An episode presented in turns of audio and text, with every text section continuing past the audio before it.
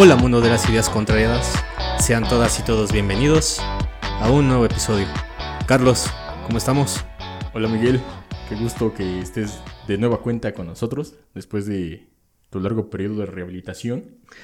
de ausencia, de ausencia. Problemas de salud, dices tú, aunque todos sabemos que estamos rehabilitándote sobre tus adicciones. Conocemos que la situación es otra, es lo que me estás queriendo decir. Este, sí, sí, claro, claro. Sin comentarios.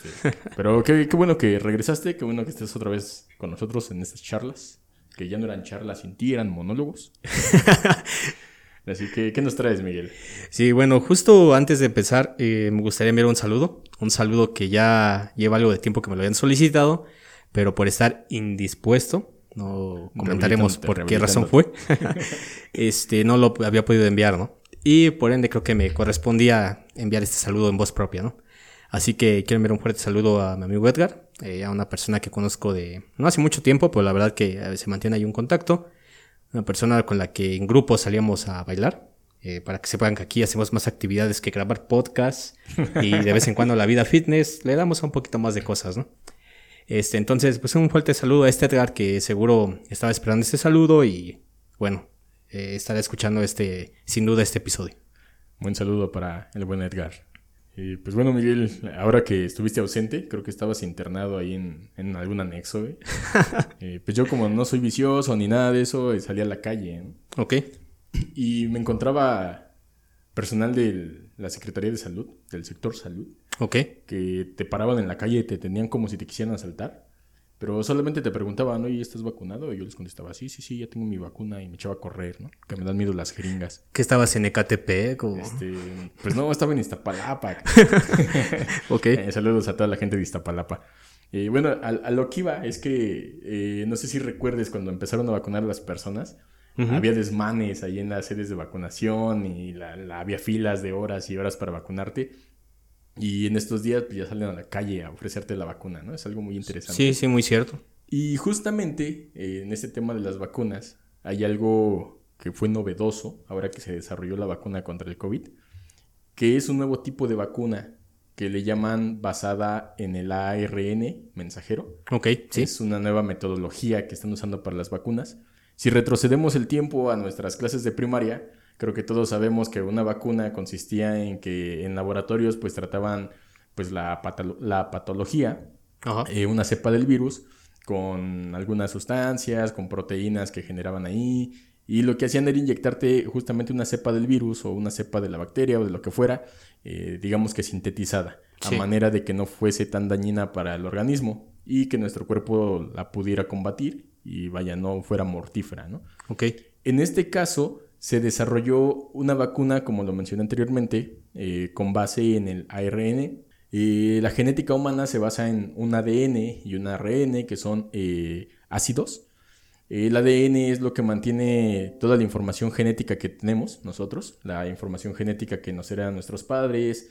Eh, bueno, tiene mucha importancia, ¿no? El color de nuestros ojos, nuestro cabello, todo eso está en el ADN. Exacto. El ARN funciona como un mensajero. Es como el típico vecino chismoso que va y comparte información.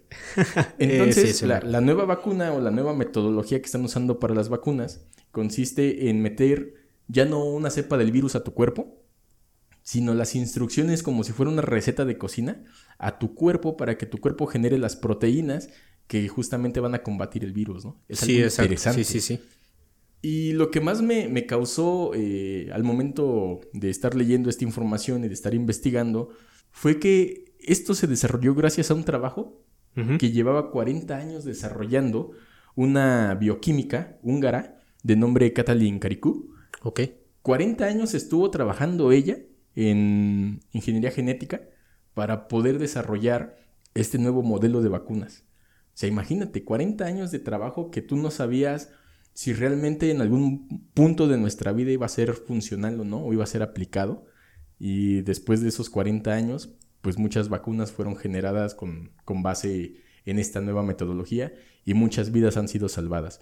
A esta señora Katalin Karikú se le conoce eh, hoy en día como la madre de la vacuna ante el COVID, ¿no?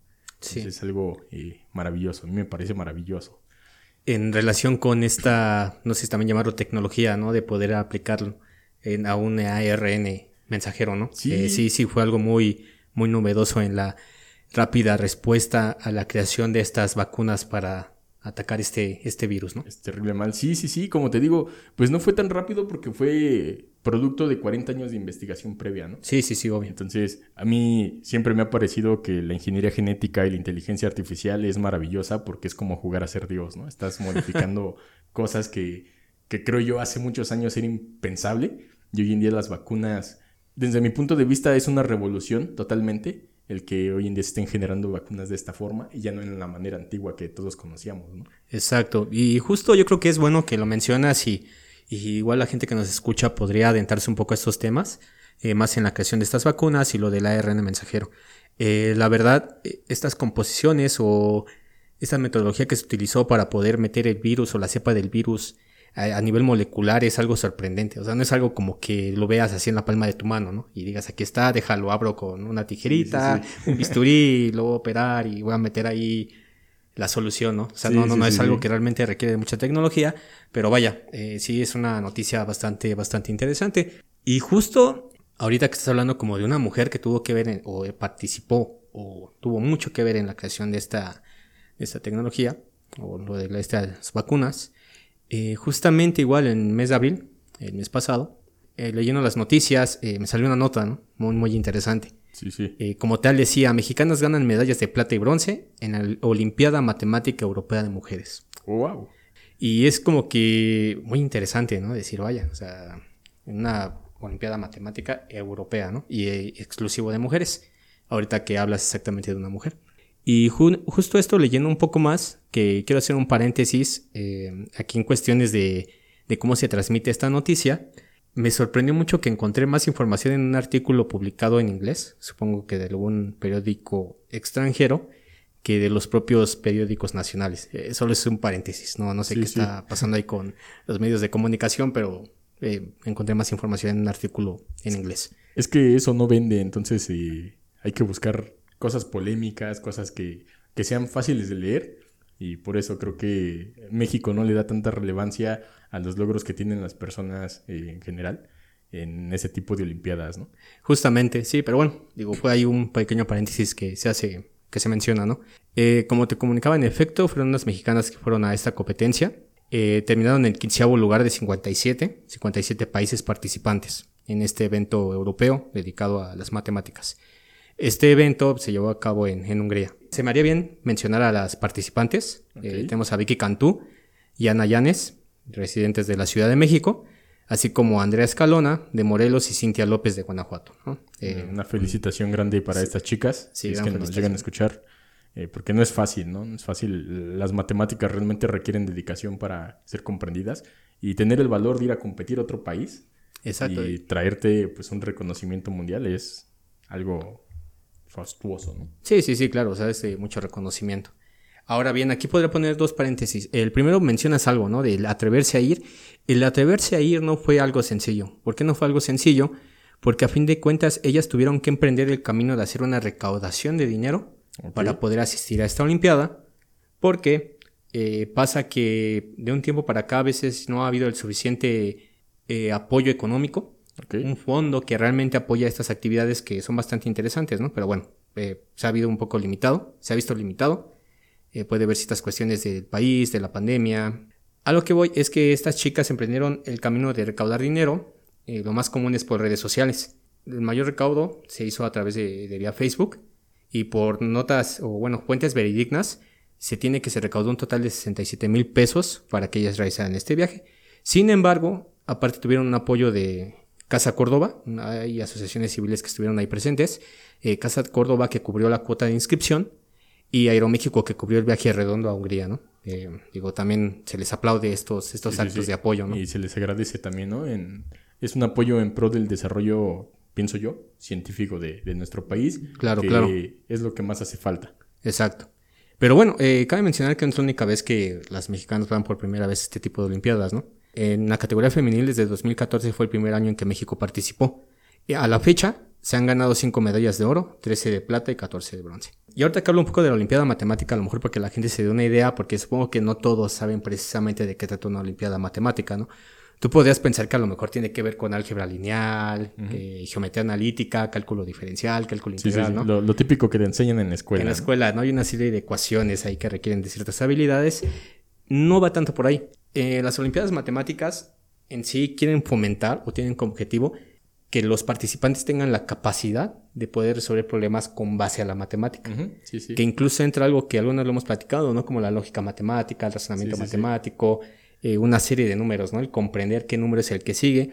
Eh, si han presentado de los que nos escuchan el examen a Comipems, la mayoría yo creo, porque, bueno. Sí, sí, sí. Eh, cuando presentaron el examen a Comipems, viene una cierta parte en la aplicación matemática que tiene que ver justo con el razonamiento matemático. El razonamiento abstracto que le llaman. lo habías comentado, no sé si siga llamando así. Pero bueno, una fuerte, fuerte felicitación a estas chicas, ¿no? Eh, que participaron en esta Olimpiada, que se trajeron unas medallas, eh, fuerte reconocimiento, ¿no? Y qué bueno que a pesar de una adversidad que es la económica, que a veces es la más fuerte, ellas emprendieron este, esta, este viaje por recaudar un dinero y algunas asociaciones que estuvieron participando, ¿no? Una fuerte felicitación a estas chicas. Sí, un aplauso a, estas chicas y a las instituciones que las apoyaron también. Las apoyan. Es un gran trabajo, muchas felicidades. Y ahorita que mencionas estas chicas, eh, recordaba eh, una compañera que tuve en la universidad. y bueno, yo estudié ingeniería. Eh, la gente que estudia ingeniería sabe que el, 80% de los alumnos de, una clase de ingeniería son hombres. Sí, sí, sí. Y recuerdo que en mi grupo, de entre 40 personas que habíamos, había solamente tres chicas. Y había una chica que era buenísima en matemáticas. El resto de los compañeros la admirábamos porque era buenísima, buenísima. Al grado de que había profesores que le pedían eh, sus apuntes. Era una chica muy pulcra para trabajar. Eh, una chica muy amable que te explicaba sin problemas. Una chica realmente sorprendente porque agarraba la onda de las matemáticas de volada. Y me acuerdo de una ocasión que estamos haciendo un examen de mecánica vectorial. Y ya sabes, ¿no? El típico profesor que pasa atrás de tu asiento para meterte presión. Sí, sí, sí. Y de pronto se queda detenido tras la, chica y le dice, compañera, deja de perder el tiempo haciendo tus dibujitos y ponte a terminar el examen. O sea, imagínate todos sufriendo ahí con el examen y la compañera dibujando, ¿no? Ok. Y la compañera le contesta así bien tranquila. Le dice, no, ya terminé el examen, estoy pasándolo a limpio. o sea, imagínate lo que sentimos todos los demás. Sí, sí, sí. Una chica muy, la este, presión. muy buena en matemáticas. Eh, le mando un saludo a Selene, donde quiera que ande, hace de tiempo no sé de ella, pero esperemos que esté bien. Estará, ¿no? Y sí, justo es lo que pasa, ¿no? Creo que nosotros que estamos vinculados al área físico-matemático, que no es eh, exclusivo de esto, ¿no? Yo creo que en cualquier este, área de estudio, en cualquier, en cualquier ciencia, eh, pues hay muchas chicas, ¿no? Ahí sobresaliendo. Pero nosotros estamos más relacionados con el área físico-matemático y de hecho yo también en el transcurso de mis estudios llegué a conocer gente, mujeres, chicas bastante, bastante inteligentes o capaces, ¿no? Que sí de alguna forma demostraban esa capacidad que tenían para la escuela, ¿no? Que simplemente hasta incluso lo hacían ver fácil, ¿no? Sí. A veces uno se está ahí quemando el cerebro, pero ellas lo hacen ver bastante sencillo, ¿no? Mientras uno sufre, ellas están ahí sobresaliendo. Abrazo a todas las compañeras que conocí a nivel superior. Fíjate que es, es interesante porque a veces eh, se pensaría, o al menos yo cuando estaba en ingeniería me preguntaba, ¿no? ¿Por qué hay tan poquitas chicas? Y muchas chavas de las que de pronto conoces afuera de otras escuelas, eh, por cualquier otra circunstancia, pues te dicen, pues es que la ingeniería es difícil o la, eh, el área físico-matemáticas es complicada. Pero creo que los que estamos ahí hemos conocido muchas chicas que son realmente sorprendentes y como tú dices, lo hacen ver fácil y como tú dices, a veces hasta piensas, ching, ¿por qué no soy como ella, no? Y te esfuerzas por ser como esa chica que hace ver fácil todo, ¿no? Exacto. Sí, como dices. Y a lo largo del tiempo, eh, de todas las cosas que nosotros hoy en día disfrutamos y conocemos, ha habido infinidad de descubrimientos, infinidad de aportaciones, como mencionábamos de la vacuna. y que han sido eh, propuestas o han sido hechas por mujeres. Mujeres que, como lo has comentado, a veces no, no, tienen el camino tan fácil, porque a lo mejor no tienen los recursos económicos, eh, quizás no tienen el apoyo, y aún así se esfuerzan, hacen su trabajo y le dan a la humanidad pues grandes aportes. Exacto. Y sí, ya justo hablando a lo mejor de estos aportes que se ha tenido a lo largo de la historia, podemos empezar a hablar de las mujeres a lo mejor lo vamos a enfocar un poco a la ciencia, ¿no? Porque pues, así nos pareció, así nos gustó y dijimos, vamos a hablar de mujeres empeñadas en la ciencia. No, y, aparte creo yo que eh, la ciencia es algo que no puedes discutir. Sí, o sea, efecto, en efecto. Así el, vato más misógino que haya no puede discutir algo que usa porque o que necesita y que requiere. Sí, sí, sí. Y que a lo mejor ni lo sabe, pero que probablemente existe gracias a una mujer, ¿no? Exacto. Entonces, La, ciencia no se discute. Eh, dicen por ahí que los números son el lenguaje de Dios. Exacto. Y no hay de que si es verdadero o falso. La ciencia es comprobable, es verdadera. Y no hay de otra. No hay de otra, sí. Y justo a lo que vamos a ir, ¿no? Eh, podría empezar a hablar yo de una famosa matemática llamada Ada Lovelace, inglesa. Esta mujer tuvo vida en el siglo XIX. ¿ok? Estamos hablando de unos siglos atrás, ¿no? Hace muchos años. Hace muchos años donde la tecnología nada que ver, ¿no? Eh, cuando la gente investigaba cosas en lugar de grabar podcast. Exacto. sí, sí, sí, sí. O sea, la tecnología ahí no, no, no era una opción. Y justamente Ada Lovelace es posicionada como una mujer en el mundo tecnológico, cuando estoy hablando del siglo XIX. Resulta que en un artículo publicado en 1843 se habla de unas máquinas que tenían la capacidad de ser programadas y que iban a ser esenciales para el progreso de la ciencia. Ok. Pero en ese entonces pues, la gente no tenía la idea de qué, o sea, qué tipo de máquina te referías, ¿no? Voy a hablar un poco más sobre Ada y sobre su, sobre su familia y cuestiones así, ¿no? Es hija de Ana Isabel Noel Byron, la cual era, un, era miembro de la nobleza. Pero aparte de esta mujer, era una aristócrata inglesa que tenía estudios de matemáticas y astronomía. Era una mujer que tenía una gran inquietud por las desigualdades sociales y también luchaba por los derechos de las mujeres. Así que bueno, esto siempre ha existido, ¿no? Sí, sí, sí. No es algo como que hay cierta fecha, dice que fue en tal año lo de, lo de las mujeres. No, no, no. Siempre ha existido. Sí, sí, sí. Pero bueno, sigo con esto. A la vez es hija de George Gordon Byron. Él igual era parte de la nobleza, se les conocía como varones. Sin embargo, él era un poeta del romanticismo británico en aquellos años, ¿no? Uno de los mayores poetas de esos años, muy reconocido. Pasa que la madre de Ada decide llevársela, ¿no? Cuestiones personales. Y en este transcurso de llevarla casi recién nacida, decide inculcarle la ciencia de las matemáticas. Por cuestiones ahí personales, decide hacer esto. Ada crece con esta educación. A los 17 años conoce a Charles Babbage, eh, matemático e ingeniero mecánico, igual británico. Él diseñó la máquina calculadora mecánica diferencial y la analítica. ¿Qué son estas máquinas? Funcionaban a base de engranajes y tarjetas perforadas. Sin embargo, como tal, nunca las construyó. O sea, siempre es que tenía el diseño, tenía la idea, pero pasa lo de siempre, ¿no? Al ser un experimento científico, a veces el aporte no era tan grande, ¿no? Entonces no lo pudo llevar como tal a cabo. Él, al diseñar estas máquinas, que igual tenían como que la visión de que podían resolver a lo mejor problemas matemáticos, a lo mejor como una calculadora para aquellos entonces, sí. Ada conoce un poco de su, de su trayectoria y le propone trabajar con él como asistente, ¿no? Lo cual Babbage le dice, pues adelante, ¿no? Puedes trabajar conmigo. Eh, hablando exactamente de, estos, de esas máquinas que estaba construyendo, eh, Babbage tiene contacto con un ingeniero italiano con el que trabaja este tema. Y este ingeniero italiano, llamado Luigi Menabrea, eh, como tal se puede pronunciar así, nada más que con acento italiano, este, él escribe un artículo, pero en idioma francés, ¿no? con el paso del tiempo, este artículo llega a Inglaterra y Babbage le dice a esta hada que lo traduzca, ¿no? Porque Ada pues también conocía de esta lengua, ¿no? Sí, sí.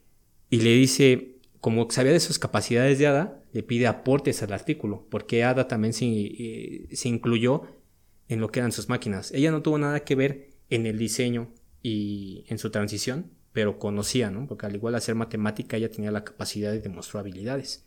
Y es aquí donde Ada hace esta traducción y aparte hace un aporte donde dice que estas máquinas en el futuro, en el futuro iban a ser necesarias para la ciencia, porque iban a tener la capacidad de, solucionar problemas algebraicos y de otra forma, ¿no? Oh, interesante. Ende por esto, o sea, sí quiero aclarar que Ada como tal, lo mencioné, ella no, no tuvo participación en sí en el diseño, en la transición de esta máquina.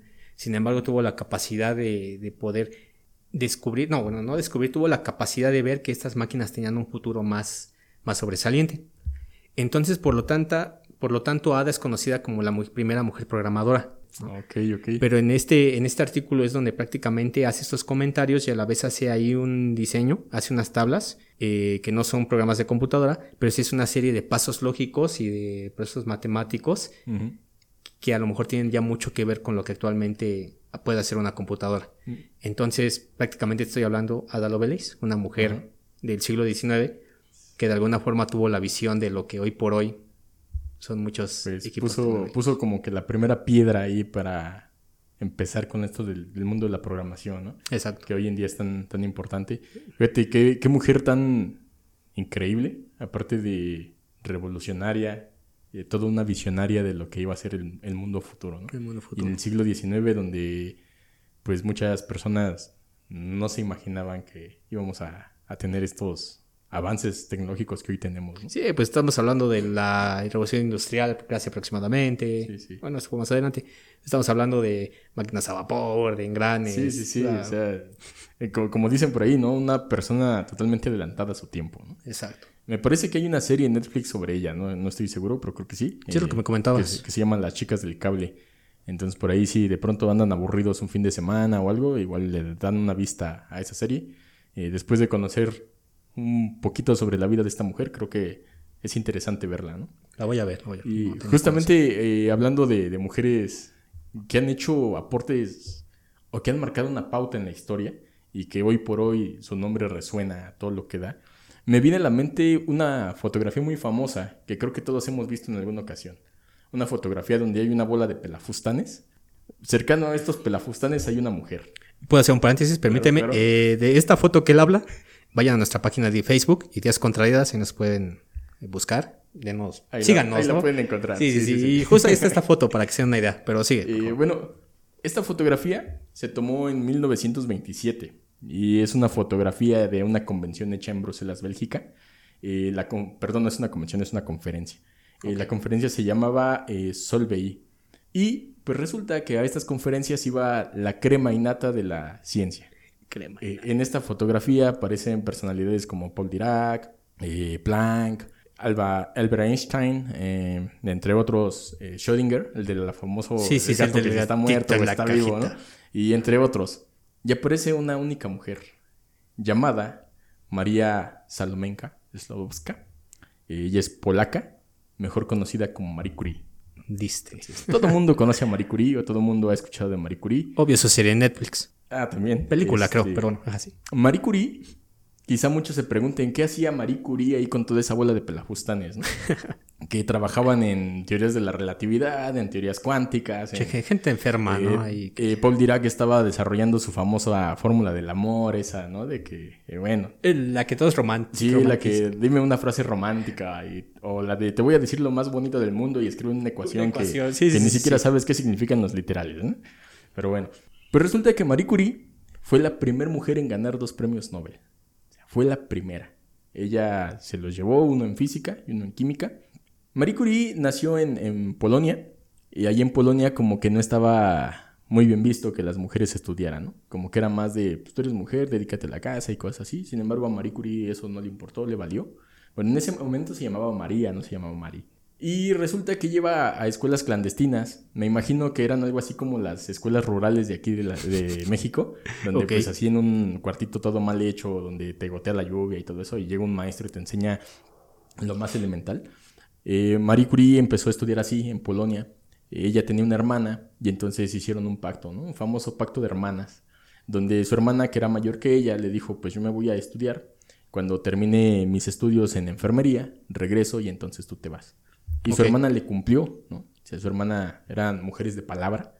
Su hermana regresa cuando ya termina sus estudios de enfermería y Marie se va a Francia, a Paris. Y por eso cambia su, nombre de María a Marie. Y eh, posteriormente se casa y adquiere el, apellido de su esposo, que era eh, un nombre pues, de apellido Curie y de nombre eh, no recuerdo. Pierre Curie. Pierre Curie. Pierre Curie. Y hay algo curioso dentro de su matrimonio, porque se cuenta que su matrimonio en realidad no fue tanto por amor, sino que ambos vieron que juntos podían desarrollar ciencia. O sea, fue eh, ahí como que conveniencia, ¿no? De, de decir, pues como que no te amo tanto, pero como que puedo desarrollar mis capacidades. Pero hubo otra conexión ahí de... Pero es que justamente eso voy, imagínate... No carnal, sino qué mayor amor que el desarrollar y el ayudarle a desarrollar a tu pareja, eh, pues las capacidades que tienen. Y ellos juntos ganan un premio Nobel en física en 1911. Ok. Eh, ganan, eh, no, perdón, en 1903 ganan un premio Nobel en física, juntos. Y posteriormente en 1911, Marie Curie gana un premio de química, ella solita, un premio Nobel, y son los dos premios que, que ganan, que por eso te digo, es la, la primera mujer en ganar un premio Nobel. Y por eso estaba en esa fotografía. En esa famosa fotografía. En esa famosa fotografía, ¿no? Donde nadie la veía como menos porque... Ah, sí, no existía ese prejuicio a lo mejor. Quizá en ese momento como que eso de trabajar en la ciencia y todo eso estaba más como que enfocado a los hombres, ¿no?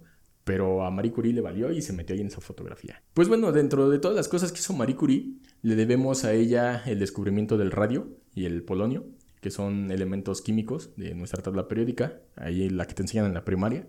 Pues dos de esos elementos, de los ciento veintitantos elementos que hay en la tabla periódica, dos los descubrió ella. Cosa que pues también se habla de que le trajo la muerte en 1934 debido a una anemia aplástica que después se supo que bueno era provocada por la radiación química que eh, expulsaban o emitían estos elementos. Resulta que del matrimonio de Marie y Pierre eh, nacieron dos hijas. Una de ellas ganó también un premio Nobel justamente un año después de que su madre muere. Y creo que esta chica, o la hija de Marie Curie, vivió el sueño de muchos, ¿no? Que era trabajar junto a su mamá. Sí, sí, Entonces La, el premio Nobel que ella gana también es en química y es un premio que se desprende de una investigación que estaba haciendo junto con su mamá. Y hay algo curioso, desconozco si sea real, que dicen que a ella le entregan el premio el mismo día que su mamá había muerto, el año anterior. Ok. Entonces Marie Curie, eh, pues es una mujer que creo que todos conocemos, que tuvo el valor de sentarse ahí junto a una bola de pelafustanes y aparecer en esa famosa foto, ¿no? Y la importancia que tuvo la relevancia que tiene hoy en día, ¿no? O sea, sí, sí, sí. si no se hubiesen conocido esos elementos químicos, se puede hablar de que quizá después los hubieran descubierto, de que esto y lo otro, pero fue ella y punto. Sí, sí, sí. Y las innovaciones que a lo mejor todo esto ha traído para la ciencia, ¿no? Sí, sí, sí. La medicina, para todo, o sea, para todos los campos realmente, ¿no? Son aportes que valen oro. Así es. Y que no puedes, pues, negar. Negar. Y que si no existieran, quizá el mundo sería totalmente distinto. Sí, y la capacidad, o sea, yo creo, yo creo que las mujeres en ese entonces siempre tuvieron la capacidad. A lo mejor no era tan fácil llegar ahí. Eh, no vamos a pensarlo como en el machismo actual. Eh, en aquellos años a lo mejor este, la mujer se dedicaba más a otras cosas, no era una cuestión tanto obligada, sino era una cuestión de que en el paso de la historia se fue arraigando en la propia sociedad, ¿no? Sí, sí. Digo, el hombre no llegó y como que... El hombre no razonaba cuando, en el existio de, en cuando inició la existencia del ser humano. Sí, sí. El hombre no era un ser razonable, era un cavernícola y un mono, ¿no? Y no era como de, a ver, tú te quedas en la casa y yo le voy a chingar. Sí, sí, sí, era... es algo arraigado, ¿no? Pues, pues, era más como que eh, roles biológicos, ¿no? Sí, sí, sí. Había tareas para los que el cavernícola estaba preparado y a lo mejor los cavernícolas más débiles no, ¿no? Exacto. Pero era cuestión de biología, realmente no era una cuestión de, raciocinio. ahorita que mencionas esto, eh, recuerdo algo curioso sobre las fechas que mencioné. En 1911, en Rusia había un movimiento eh, justamente eh, para tratar de darle como que mayor, em, vaya, hacer lo que las mujeres rusas querían era que tener más protagonismo en su sociedad eh, alcanzar, eh, pues, eh, poder votar, poder tomar decisiones. Y entonces en 1911 había un movimiento social de aquel lado del mundo en Rusia. Exacto. encabezado por mujeres que querían, pues, mejores condiciones sociales para ellas. Y por otro lado estaba Marie Curie ganando el premio Nobel, ¿no? O sea, ambas luchando por su parte, haciendo su, su trabajo. Y pues bueno, es, es asombroso, ¿no? Y es asombroso y sobre todo yo creo que son grupos de mujeres que no pensaban en en quiero competir con el hombre, ¿no? Sino simplemente tengo la capacidad, oye, yo, yo quiero trascender, ¿no? Me interesa, me gusta, o sea, Mari, lo que hizo fue porque le gustaba y le interesaba. Sí, o sea, nunca fue así como de, no, yo quiero poner mi nombre en alto y yo quiero ser una mujer reconocida. No, no, Ella simplemente era una persona apasionada por el estudio porque llegó hasta donde llegó porque estudió, obvio, ¿sabes? Como todos. Sí, sí, sí. Saben que estudiar es, a veces se vuelve un poco difícil, ¿no? Pero lo hizo y bueno, es una mujer ahí reconocida. Pues, pues el hecho de hacer una sociedad porque yo veo el matrimonio siempre como una sociedad, como cuando consigues a tu mejor equipo de trabajo dices voy a trabajar contigo. El hecho de asociarse con un hombre para potenciar y explotar esa capacidad que tenía, pues te habla de que, como dices, a lo mejor en aquel entonces no existía tanto esa como que esa palabrita de machismo tan marcada, y, pero a ella le valía, ¿no? O sea, dijo, pues de aquí soy, esto me va a traer beneficios, nos va a traer beneficios a los dos y vamos a hacerlo. Sus hijas, que ambas se dedicaron a la ciencia, también, como tú dices, enfocadas a su trabajo, enfocadas a lo que les gustaba y lograron cosas muy interesantes. Muy interesantes. Así es, seres humanos sobresaliendo más allá de un género, seres humanos. Sí, sí. Y ahora justo, igual entrando en el siglo XX, voy a, ver, voy a hablar de otra mujer que hizo historia. Oh. ¿no? Rosalind Elsie Franklin. Eh, a lo mejor muchos han escuchado de la famosa fotografía 51, no sé si tú lo has hecho. No la recuerdo, la verdad. No la recuerdas. Bueno, sí. No, eh, esta famosa fotografía fue la pauta para conocer lo que es la molécula del ADN, poder comprenderla, ¿no? Eh, estamos hablando de una molécula de un tamaño, es como te digo, no es algo que puedes agarrar con la mano y... Sí, sí, sí. No, Microscópico. Sí, sí, sí, o sea, algo, wow. Y tiene que ver con la composición humana, principalmente tuvo esto que ver. Eh, bueno, bueno, vamos a seguir. Rosalind Elsie Franklin, originaria de Londres. Fue una mujer que se graduó del área química y física en el año de 1941 ya después de poder hablar de su antecesora Marie Curie, ¿no? Sí, sí. 1941. Ella de inmediato obtiene una beca para iniciar una tesis doctoral. Fíjate, ya desde aquel entonces existían las becas, ¿eh? Sí, sí, sí. Eh, ese, ese aporte a la ciencia debe estar presente y debe seguir presente.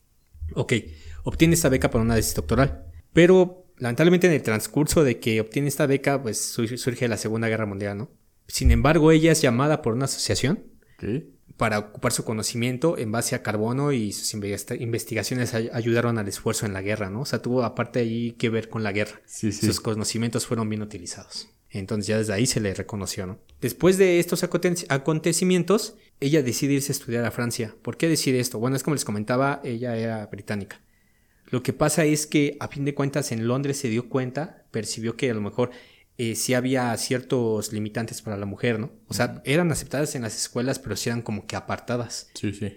Y mientras tanto en Francia, en el siglo XX estaba esta revolución de apoyar a la mujer, ¿no? Y de hacerla sobresalir. Ella se entera de esto y decide hacer un viaje a Francia, ¿no? Porque había un campo abierto para las mujeres en la investigación. Caso contrario a los que les comentaba en Inglaterra, ¿no? Se podría llegar, pero había ahí ciertas barreritas, ¿no? Es por lo tanto que ella adquiere un mejor desarrollo económico, eh, académico y profesional en su ámbito, ¿no? ¿Qué pasa en París? Ahí ella en la, entra o aprende la técnica de la difractación de rayos X, ¿no? Ya estamos hablando de los rayos X que mencionaba Marie Curie, tuvo mucho que ver con esto, ¿no? Rosalind se convierte en experta a nivel mundial en aplicar estos procesos, ¿no? Y justo tiene mucho que ver con la molécula del ADN, con la famosa fotografía 51. En el año de 1951 decide regresar a Inglaterra, eh, adquiere experiencia en Francia en estas técnicas de difracción de rayos X decide regresar a, su país natal. Regresa y consigue una plaza de investigadora, donde se le deja cargo de los estudios del ADN, porque era en ese entonces estaban llevando a cabo muchos estudios para comprender el ADN, ¿no? O sea, era un campo fuerte en ese momento.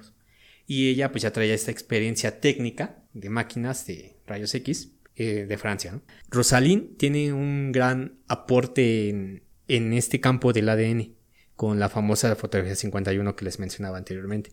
Ella, bueno, está realizando estas investigaciones, pero aparte ella mejora estas máquinas que eran utilizadas para poder este, visualizar estas moléculas de ADN, ¿no? Ella tiene un gran aporte por la experiencia que adquirió en Francia. En forma tecnológica mejora las máquinas y logra empezar a ver más allá de lo que se tenía registrado, ¿no? Ella participaba o hacía sus estudios con un estudiante de doctorado que estaba con ella, Raymond Gosling.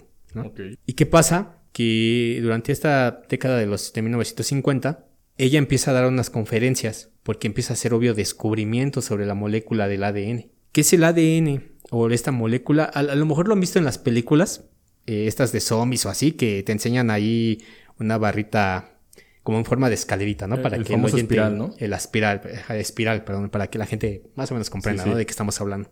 Eh, pues eso es lo que ella descubrió. Ella en sus investigaciones empezó a dar pláticas. Bueno, voy, voy, a ir por orden, porque aquí hay algo, por qué ir en un orden. sí, sí. Porque pasó algo muy curioso. En 1951 empieza a hacer unas pláticas sobre sus descubrimientos.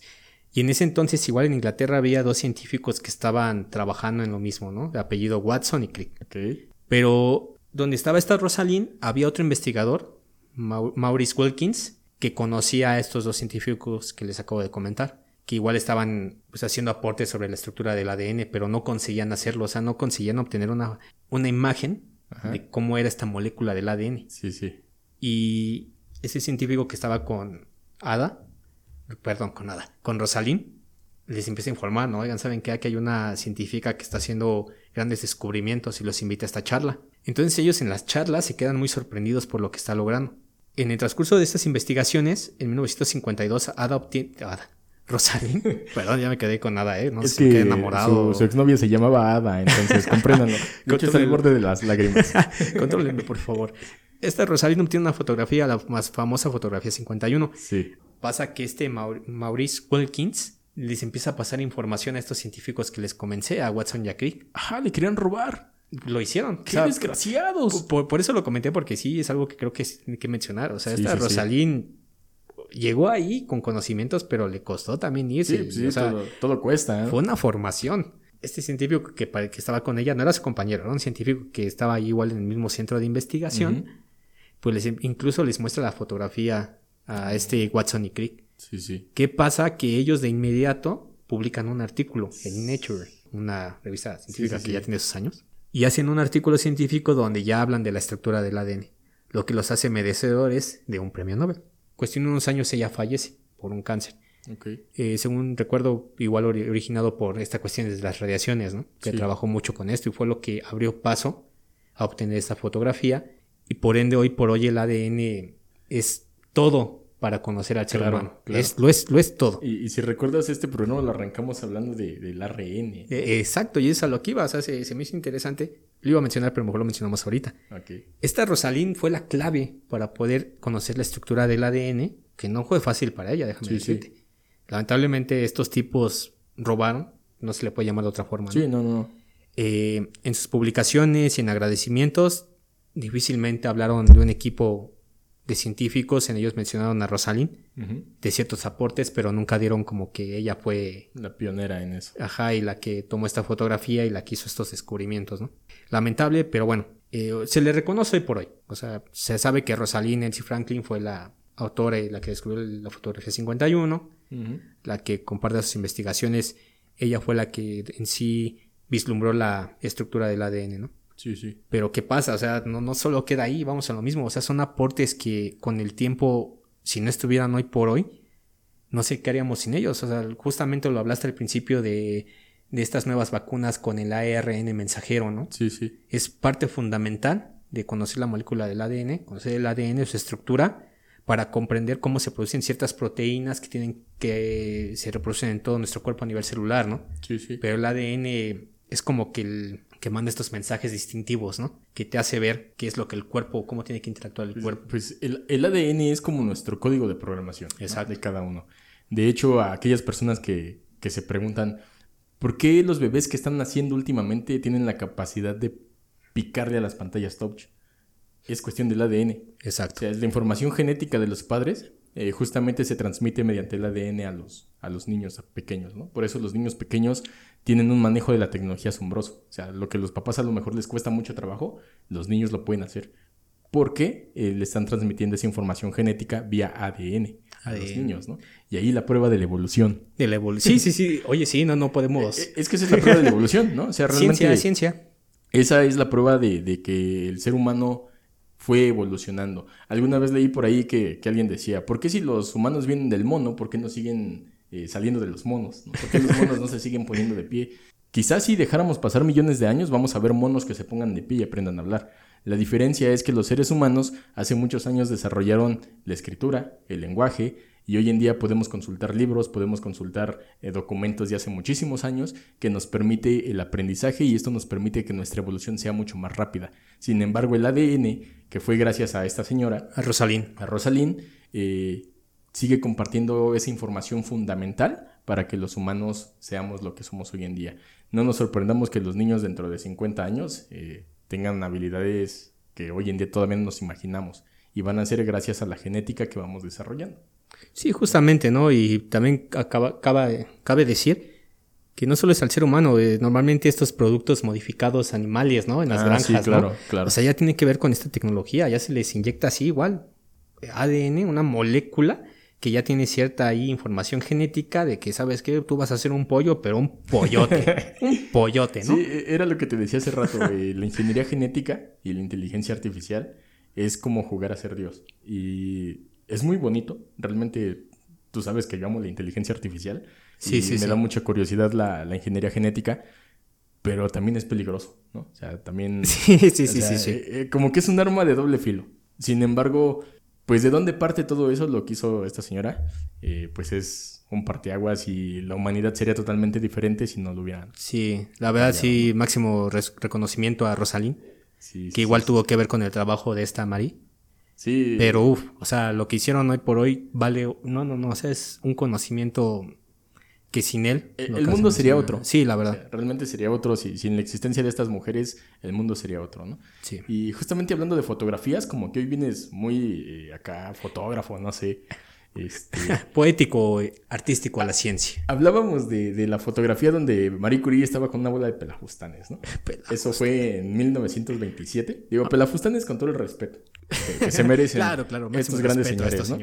Este, en 2019, no sé si recuerdes, bueno, voy a meter en contexto. La semana pasada publicaron una fotografía del agujero negro del centro de la Vía Láctea. Uf. Eh, eh, este agujero de Sagitario A, que es una fotografía muy bonita, hermosa realmente. Pero en 2019 se publicó una fotografía del agujero negro. El primer agujero en la constelación de Virgo. El agujero se llama Mazer 87. Exacto. Y eh, fue muy relevante porque fue la primera fotografía de un agujero negro. sí, fue, fue historia, fue algo... Y si me dejas decir, perdón, sí, interrumpir un poco. nuestro famoso Stephen Hawking. Hawking. ¿No? O sea, un amante, ¿no? De, esto y no tuvo, como Einstein, no tuvieron la, la fortuna de, poder vislumbrar estas fotografías, ¿no? Que llegué a ver cuando se publicaron mucha gente así como de, ¿qué es eso? ¿No? O sea, este es tu gran descubrimiento. Sí, sí, sí. Esta fotografía toda borrosa. Pero no, no saben. Wow. Está, más bonita la mancha que dejó mi sartén, ¿no?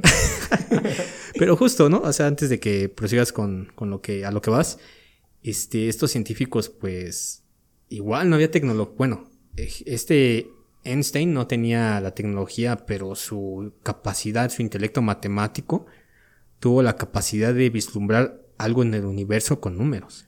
Hawking, igual, o sea, fue una persona que con números y a lo mejor con el uso de más tecnología, seguía hablando de estos temas, ¿no?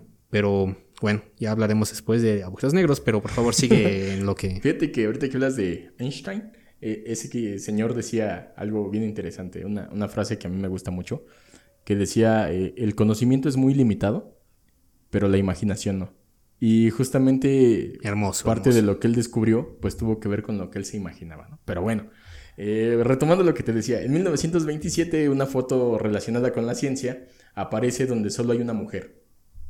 En 2019 publican una foto esta foto eh, del agujero negro fue tomada por el equipo de eh, el equipo del Event Horizon Telescope, eh, que fue el que tomó la fotografía, donde hay más de 200, 200 personas, científicos, investigadores. ¿Y qué crees?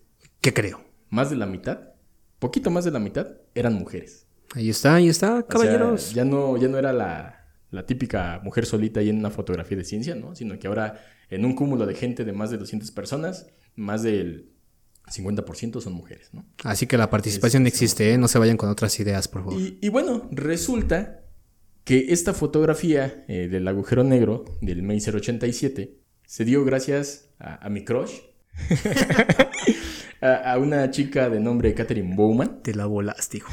Es, mi crush, ¿qué quieres que haga? Eh, por favor, Catherine, si me estás escuchando, no te cases, pronto te iré a visitar y seremos muy felices los dos. Saludos, saludos, siempre nos está ahí escuchando, ¿no? Eh, bueno, pues resulta que, que Catherine es, este, es ingeniera eléctrica y ha estudiado, tiene una maestría y un doctorado en ingeniería eléctrica y en ciencias de la computación. Venga. Y esta fotografía, pues, es eh, producto de su trabajo de muchos años donde ella desarrolló eh, un código computacional. Los telescopios lo que hacen es enviarnos eh, datos a través de la luz que ellos perciben. ¿no? En el próximo episodio hablaremos sobre telescopios, así que no estén ansiosos. Exacto. Entonces, bueno, ella desarrolló un programa computacional que se llama Continuous High Resolution Imaging Reconstruction. Okay. Eh, mediante este programa, que es de su autoría, Vaya. se logró codificar toda la información que mandaban los, los satélites. ¿no? Eh, normalmente son números, son coordenadas, son puntos. Entonces ella con este código metió todos esos datos a su computadora y la computadora le dio la imagen que todos podemos ver. Esa imagen que muchos dicen, ¿qué es eso? Eh, cosas así, ¿no? Pero fue gracias a ella, Catherine Bowman. Y ella se hizo famosa o popular porque dentro de sus trabajos le tomaron una fotografía en la Universidad de Harvard. sí, sí, sí. Y ella pues le gustó la fotografía, la publicó en sus redes sociales y luego la Universidad de Harvard eh, la publicó también. Y entonces la foto se hizo viral. Quiero suponer que es, perdón por la interrupción, donde está con los discos, me parece, Exacto. ahí posando, ¿no? con una montaña de... Sí, o sea, imagínate, pues creo que todos conocemos las USBs y todo este tipo de cosas, ¿no? Y imagínate la potencia y el trabajo que tuvo que hacer para tener esa cantidad de discos inmensos, ¿no? Y de, sí, el tamaño no lo dice todo. De los datos y, bueno, tú que conoces de eso de proceso de procesamiento de datos y todo eso. Sí, sí, sí. Te, imaginarás, ¿no? La cantidad eh, enorme de, información que, han de haber recibido para poder procesarla. Y pues bueno, resulta que esta chica es la autora de ese programa. Y seguramente la fotografía que publicaron la semana pasada sobre el, el agujero negro Sagitario A tiene que ver o fue usado su programa, su código de programación para que la pudiéramos apreciar. Vislumbrar. Sí, sí, sí. Eh, lo mismo que habíamos comentado antes, ¿no? Sin Catherine, creo que jamás hubiésemos podido ver esa fotografía. Algo curioso de ella es que en alguna entrevista comentó que su familia, su papá es profesor en una universidad, creo que del MIT, no recuerdo, le preguntaban, ¿qué estás haciendo? ¿Qué estás trabajando? Y ella no podía decir nada porque los tenían ahí sí, era algo reservado, ¿no? E-, ella comenta que, o sea, tenía mucha ansia porque ella fue la primera que vio la foto, porque ella estaba trabajando con los datos. Sí, o sea, fue la que, sí, sí. Entonces dice que ella tenía mucha ansia de, de, decirle al mundo entero lo que estaba viendo y pues no lo podía hacer, ¿no? Pero bueno, Catherine, gracias a ella, conocemos hoy los agujeros negros. Sí, sí, sí, o sea, la verdad es algo sorprendente. Igual tienen, les gusta, les llama la atención, tienen curiosidad, véanlo. Es algo que hizo historia un agujero negro era algo que, bueno, eh, si conocen del tema, nos comprenderán esta emoción a lo mejor. Ah, ah, no son capaces de ver a Carlos porque todavía no hay video, pero su cara mostraba un entusiasmo, una emoción a platicar de esto porque lo entiendo, ¿no? E-, estoy enamorado de Catherine Bowman. Catherine. y amamos la ciencia en cierta forma, ¿no? La verdad son temas que igual nos agradan. Eh, por algo trajimos estas pláticas. Bueno, no sé si aún tengas algo que aportar eh, sobre pues no, sobre Catherine Bowman, solo eh, cásate conmigo, por favor. Eh, vamos a ser muy felices y ya sería todo, ¿no? Todo, un, reconocimiento a, a Catherine. Sí, sí, sí, un fuerte aplauso. Me dio en 2019 el momento más feliz de mi vida. sí, sí, sí, sí, la verdad. O sea, fue algo sorprendente. De hecho, a Carlos le he platicado, ¿no? Justamente tengo un tatuaje aquí de un, en mi brazo, de un astronauta. Pero justamente este tatuaje tiene mucho que ver con abril del 2019 con esa primera fotografía del agujero negro. o sea, la verdad fue algo que igual llama mi atención, me interesa mucho y fue un descubrimiento que realmente pues queda, ¿no? En la mente de las personas que te llama la atención. y la verdad, si alguna vez un tatuaje dices que tiene historia, este tatuaje está muy relacionado tiene, a eso. Tiene su significado. Sí, tiene significado. eso de, los agujeros negros creo que necesitaríamos otro programa. Así que, hay, que, hay que echar, hay que echar. Si, si la audiencia quiere, pues nos, nos ponemos a hablar de agujeros negros, ¿no? Sí, recuerden, eh, contáctenos ahí por, por Facebook eh, correo también, ¿no? Ahí se puede. Pero sí es, eh, pues creo que el mundo no va a ser el mismo después de esa fotografía.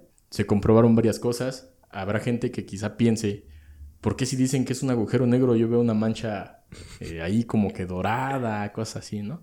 Pues bueno, tiene que ver con algo que, que describió Hawking, ¿no? Que al ser tan masivo el agujero negro, la fuerza de gravedad es tanta que la luz no puede escapar. Einstein decía que nada puede viajar más rápido que la luz. Exacto. Entonces, lo que nosotros vemos justamente es toda esa información, esa cantidad de luz que está atrapada en el agujero girando, queriendo escapar, ¿no? Es como cuando tu ex no te deja ir y está tóxica y te agarra la piernita y tú estás ahí. ¿no? Sí, pues ya no. bueno. Sí, sí, sí.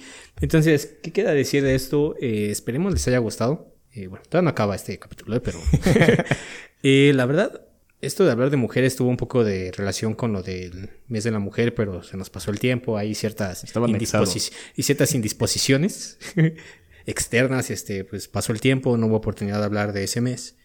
Pero sin duda, wow, se hemos platicado de unas mujeres y hay más, ¿eh? o sea, solo hablamos de la parte de la ciencia. Sí, sí, pero por eso les dije, no solo es el área físico-matemático, o sea... En, el deporte, en la cultura, en las bellas artes, hay muchas mujeres que dices, wow, su sí, trabajo sí, sí, es impresionante. Exacto, Y ustedes han de conocer, eh, cada quien, si le gusta ciertos temas, apuesto que hay mujeres súper sobresalientes que han hecho cosas que han marcado una pauta en nuestra sociedad, en la vida. Y creo que este capítulo fue un poco en un romanticismo de la ciencia.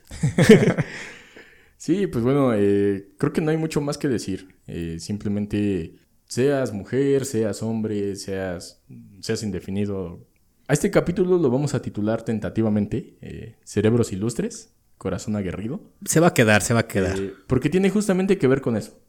tienes un, un sueño, una idea, tienes la capacidad y si no la tienes la vas a desarrollar y sobre todo tienes esas ganas y ese corazón de decir, a pesar de todas las adversidades, como decías Miguel, eh, quizá no hay el apoyo económico por parte de las instituciones, a pesar de todas las trabas, pues yo tengo un sueño, como lo hizo Marie Curie. No podía estudiar, se fue a Francia, como lo hizo eh, Ada, tenía sus limitaciones, lo logró también. Entonces, es de, de corazón, como ahí románticamente decirlo, ¿no? Es corazón aguerrido, tener el valor de cumplir tus sueños y pues seguir adelante, ¿no? En, lo que tú desees hacer. Seas, y seas lo que seas y estés donde estés. Si quieres hacerlo, lo vas a lograr. Pues bueno, no queda más que despedirnos con estas palabras románticas de la ciencia. Déjame, déjame compartir una noticia de último ah, momento. Dale. Este, se ha hecho eh, viral, como le llaman ahora, eh, una noticia de una mexicana que va a viajar al espacio. ah, sí, sí, sí, no, coméntalo. Sí, sí, sí. Eh, es también algo maravilloso, una felicitación para esta chica, que bueno, en realidad ya no es mexicana porque tiene la nacionalidad estadounidense, pero sus orígenes son aquí en Guadalajara, se la llevaron muy pequeña a Estados Unidos. Por algo se eh, Allá su historia cuenta, bueno, en realidad se fue de inmigrante. Eh, su historia dice que estuvo siete años separada de su familia para poder conseguir la nacionalidad. Trabaja en la NASA y le ganó un lugar para ir al espacio a más de 2.000 personas. Entonces también o sea, las mujeres sobresalientes no paran. Sí, sí, no, claro. No paran, están por todos lados, ¿no? Y ella va a cumplir el sueño, pues también, de, pienso yo, el 90% de la población del mundo, que es ir al espacio. Ir al espacio, que no es nada... Un, aplauso también para esta chica que... Fuerte aplauso. Que bueno, lo, lo está logrando, ¿no? Sí, sí, sí, fuerte reconocimiento. Eh, y ya saben, ¿eh? a lo largo de la historia y hasta la actualidad y hasta hace unos días, están ahí publicaciones de grandes mujeres. Seguramente ahorita en este momento una chica está ahí levantando la mano y diciendo, miren, lo que acabo de hacer va a cambiar el mundo. Va a cambiar el mundo.